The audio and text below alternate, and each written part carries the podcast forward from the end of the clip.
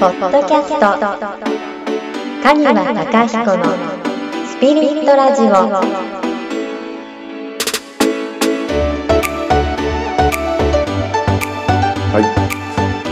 はい。では、本日も始めていきましょう。はい。お願いします。よろしくお願いします。ははいい。あ今回も、えっ、と、ご質問をいただいています。はい。はい。えー30代女性の A さんからの質問です。はい。はい。えー職場での人間関係に悩んでいます。はい。えー苦手だなと思う人がいて、あの、うまくコミュニケーションがでできずに、えーストレスを抱えてしまい、考えるだけで憂鬱になってしまいます。はい何か解決策があれば、えーアドバイスいただけたらと思います。うん。ということです。はい。ありがとうございます。と、コミュニケーションを取らなきゃいけない状況な感じがしますよね。そうですね、職場らしいので、うん。そうですよね、コミュニケーション関わっていかなきゃいいけないって感じですよね。そうですね、取りたいけども、でも苦手で、もうちょっとうん考えるだけで憂鬱になってしまうっていうことですね。うん結構でも憂鬱となると結構考え込んでしまっていうですね況だし、もしかしたら素直に自分うのん。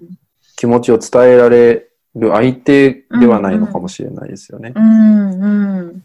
ど、どこまでの関係っていうのもありますよね。どういう関係性でとかってあるけど、そうですよね。うん、んあの、いろんなケースがあると思うんですよね。部下から上司、上司から部下。うんまあ、おそらくなんか相談内容だと、うん。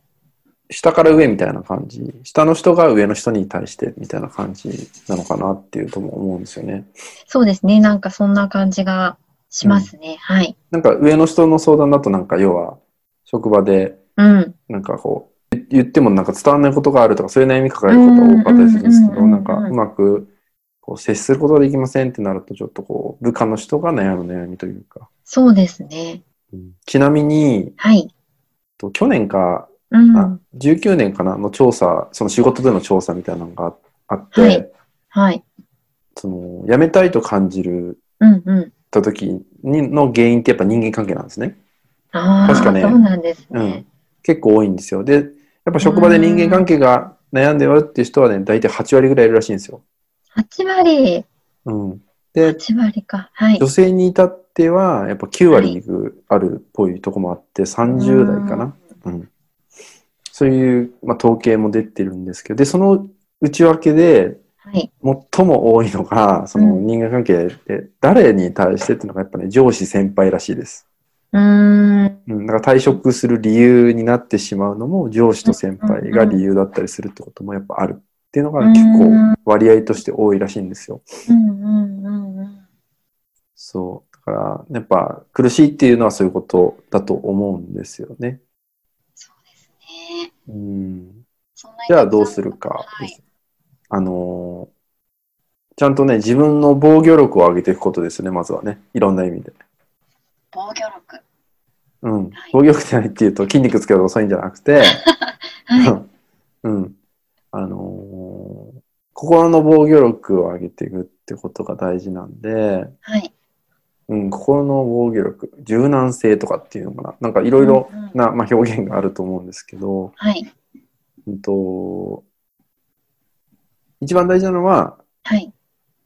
ちゃんと心と体の、えーうんつながりを作っておくことですよね。その、はい。ちゃんと一体化していることですよね。あの、例えば、うん、仕事で悩みを抱えている方に多いのが、はい。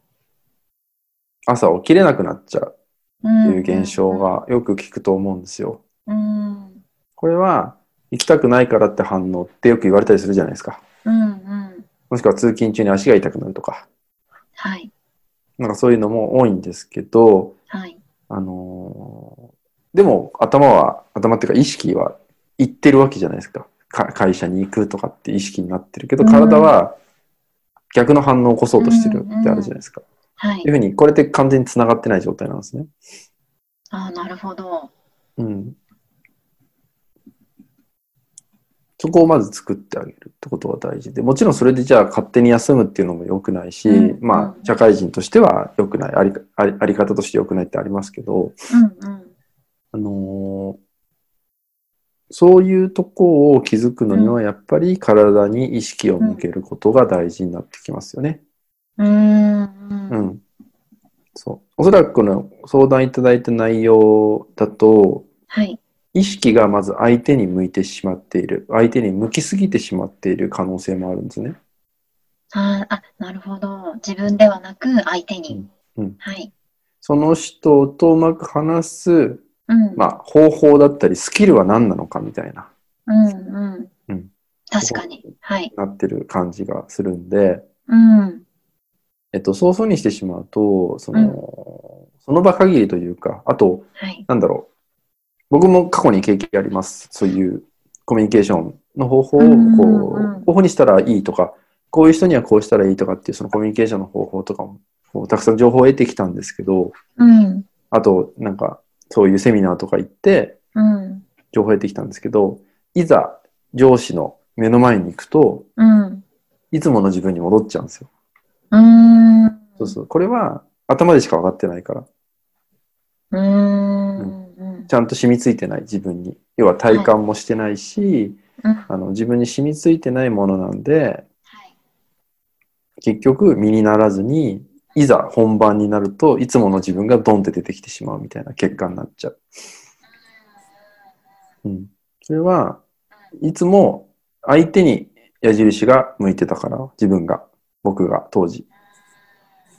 そういうのもあるのかなって思ったんで、そう。だから、じゃあ体に意識済ませるってどういうことっていう話になってきますけど、はい。えー非常にわかりやすい反応を誰もが経験してるんですよ。その、要は感情から起こる体の反応って、すごく誰もが経験をしてることがあって、はい。うん。例えば、その、舞さんはよく、今はわかんないけど、よくお子さんに、うわーって感情的なことが多かったと思うんですよ。昔多かったですね。うん。で、はい。そう、怖いって有名な舞さんなんで、その、うわーって怒った時に、どんな体に反応が起きてるか。絶対記憶があると思うんだけど、おそらくうん身の毛がよだつ感じありますよね。ぐわってこう、体の毛が。逆立つような感じだったりとか、うんもしくは鳥肌が立つような感じとか。ああ、鳥肌が立つ感じ。うん。なるほど。なんかもう、なんか肌にこう、ざわざわする、なんかあると思うんですよ。うんうんうんそういう感じしたと思うんです。その感情的に起こった時って。もしくは、その、人からの何かに傷つ傷ついた時うんうん。よく胸にぐさっとくるとか言うじゃないですか。あ、いますね。はい。あれの時って胸ギュッて痛くなる瞬間あるじゃないですか。あ、あります、あります。うんうん。じゃあ逆に、うん。愛さんがその、例えばこう、旦那さんにハグをされました。はい。その時に、やっぱリラックスして、心が安らぐ気持ちになったりとかっていうはいこともあると思うんですよ。うんうんうん。そう。あちょっと変な質問しちゃったかもしれないですね。私に言っちゃうんですね。はい、すいません。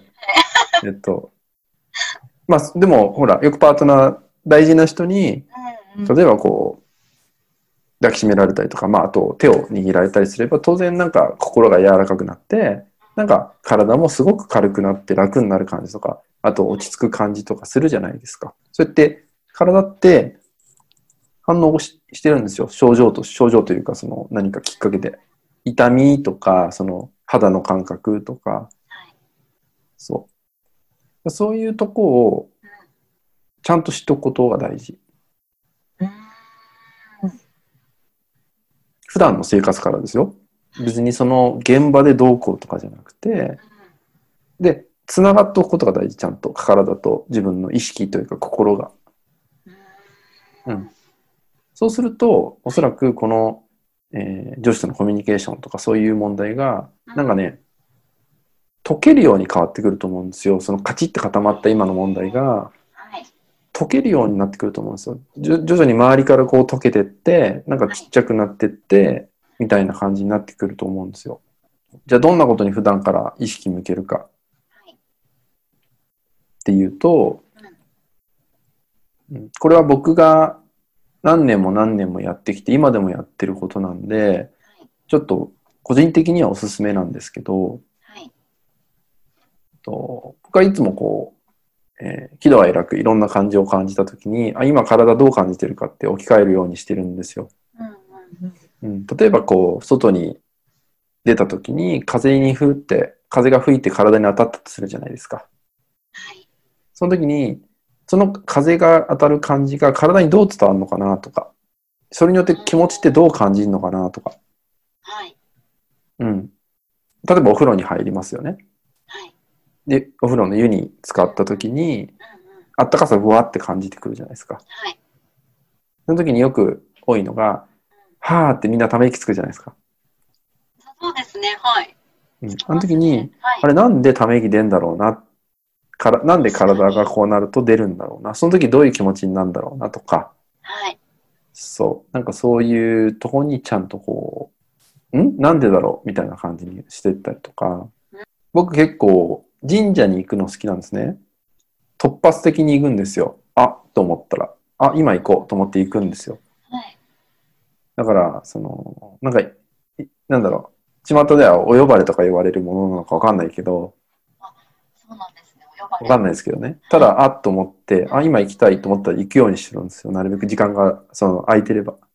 そう。だからそういうのも、その、あ、なんでこういうふうに思ったんだろう、感じたんだろうって思ったりとか、その、で、い行くじゃないですか、神社に。行った時に、行ってる道で何を感じてるんだろうかとか、その、やっぱ行ったら行ったで、やっぱああいうとこって気持ちいいじゃないですか。で、そこでまた体で感じることもあったりとか。うん、なんかそういう、あのー細かい細かい感情が動いた時に体に起きる反応っていうのが結構、あのーいろんなことを教えてくれたりします。だから逆に言うとその人間関係で今回、えっと、A さんみたいな感じだとおそらく、えーそのちょっと苦手意識がある方の前に行った時っていうのは例えば、えっと緊張状態になってるとするじゃないですか。例えば体がちょっとクッて固まっちゃってる状態だになってたとするじゃないですか。うん。でもこの A さんもおそらく体がふわっとリラックスできてる状態の何かがあると思うんですよ、日常の中で。何をしてるというか、ちょっとこれって言えない部分があるけど、例えばなんか趣味をやってるんであればその趣味やってる時なのか、もしくは好きな音楽を聴いてる時なのか、好きなもの食べてる時なのかとか、その体がふわっとこう、リラックスできてる時を、まず、まずそこを知っていくこと。で、その時の、あ、私はこういう時に体ってこんな感じになってんだなっていうのを記憶するんですね、そこで。あの、記憶するというか、あ、今こうなってるんだ、こういう時ってこうなんだなって自分ってっていうのを分かってくると記憶されてくるんですよ。そしたら、その苦手な方の前に行った時に、その自分を思い出すこと。そしたらカチッとした自分がいなくなるじゃないですか。少しでも変わってくるじゃないですか。したら、いつもと違う自分で接することができるはず。そうですね。うん。そういうのができてくると、おそらくこういう変な苦手意識だったりとか、あの伝えたくても伝えられないこととかも変わってくると思います。心と体のつながりって感じられる場面ってすごくたくさんあるんですね。たくさんありますね。ねですね。うん。えー、あそこまで細かく考えたことなかったです。まあ、あの、もちろんね、めんどくさいんでね、最初はね。う んそっか。でも、人は、ネガティブなことは拾ってるはずですよ。それ普段。ネガティブな体の反応は絶対拾ってると思います。例えば、さっきみたいに、傷ついた時っていうのはギュッて苦しくなる感じっていうのは結構言葉にする人多いじゃないですか。胸痛いとか。そうですね。はい。プラスのことは拾わないです。基本的には。うんただ、無意識には拾ってます、全部。気も例えば、うん風に当たって気持ちいいねって言葉が出るわけですよ。はい。それどっから感じてるのって言ったら体、体じゃないですか。そうですね。うん。だから拾ってて言葉に無意識に言ってるんだけど、なんか体にこう、体がこうなってるっていうのは結構ネガティブなことが多いです。拾うのは。うんだからその前にやっぱ常に日頃から、あの、感じてあげるといいです。あの、自分の体がどう感じるのかなって。ちっちゃいことですよ。例えば、うん、コンビニ行きました。はいえーレジに並んでたら、えーレジの店員さんが一人しかいなくて、どんどん列が混んできちゃいました。で、列がなかなか変わんない。はい若干イライラするじゃないですか。時間がなかったら特に。その時にどう感じるの？体ってっていうとことか。はい、そこでも。うん。あの、はい細かいこと言えばですけどね。うん。テレビ見てて、はい。好きな方、好きなタレントさんが出てる時に、ちょっと笑顔になった。うんうん。その時にどう感じるのかとか。なるほど。そうですね。人って絶えず何か感情ってありますもんね。うん。あのー自分と向き合うっていうのって、トレーニングが絶対必要なんですよ。あのー向き合い、向き合う手法とか、向き合う方法とかテクニックとかたくさんあるんだけど、そういうのを身につけるんじゃなくて、うん。トレーニングが必要なんですよ。あのー、マリさん、スポーツ何やられてたんだっけ？卓球でしたっけ？私はテニスですね。あテニスねははい。卓球じゃない、テニスか。テニスはい。もそうじゃないですか。その、うん。テクニック、方法を知っても、やっぱりそれを繰り返して、こう、練習することによって、うん。なんかいつまにか、なんかボールを見なくても打てるようになるとかさ、なんか、わかんないですけど、その、なんか別にそんなギューって、最初はすごい、これとこれとってなってくけど、そういうのも、最初はできないけど、でも、やっていくうちに体が覚えて感覚としてできてくるじゃないですか。心のそういう自分の向き合い方っていうのも、結局はそういうとこなんですよね。トレーニングが必要なんですよ。うん。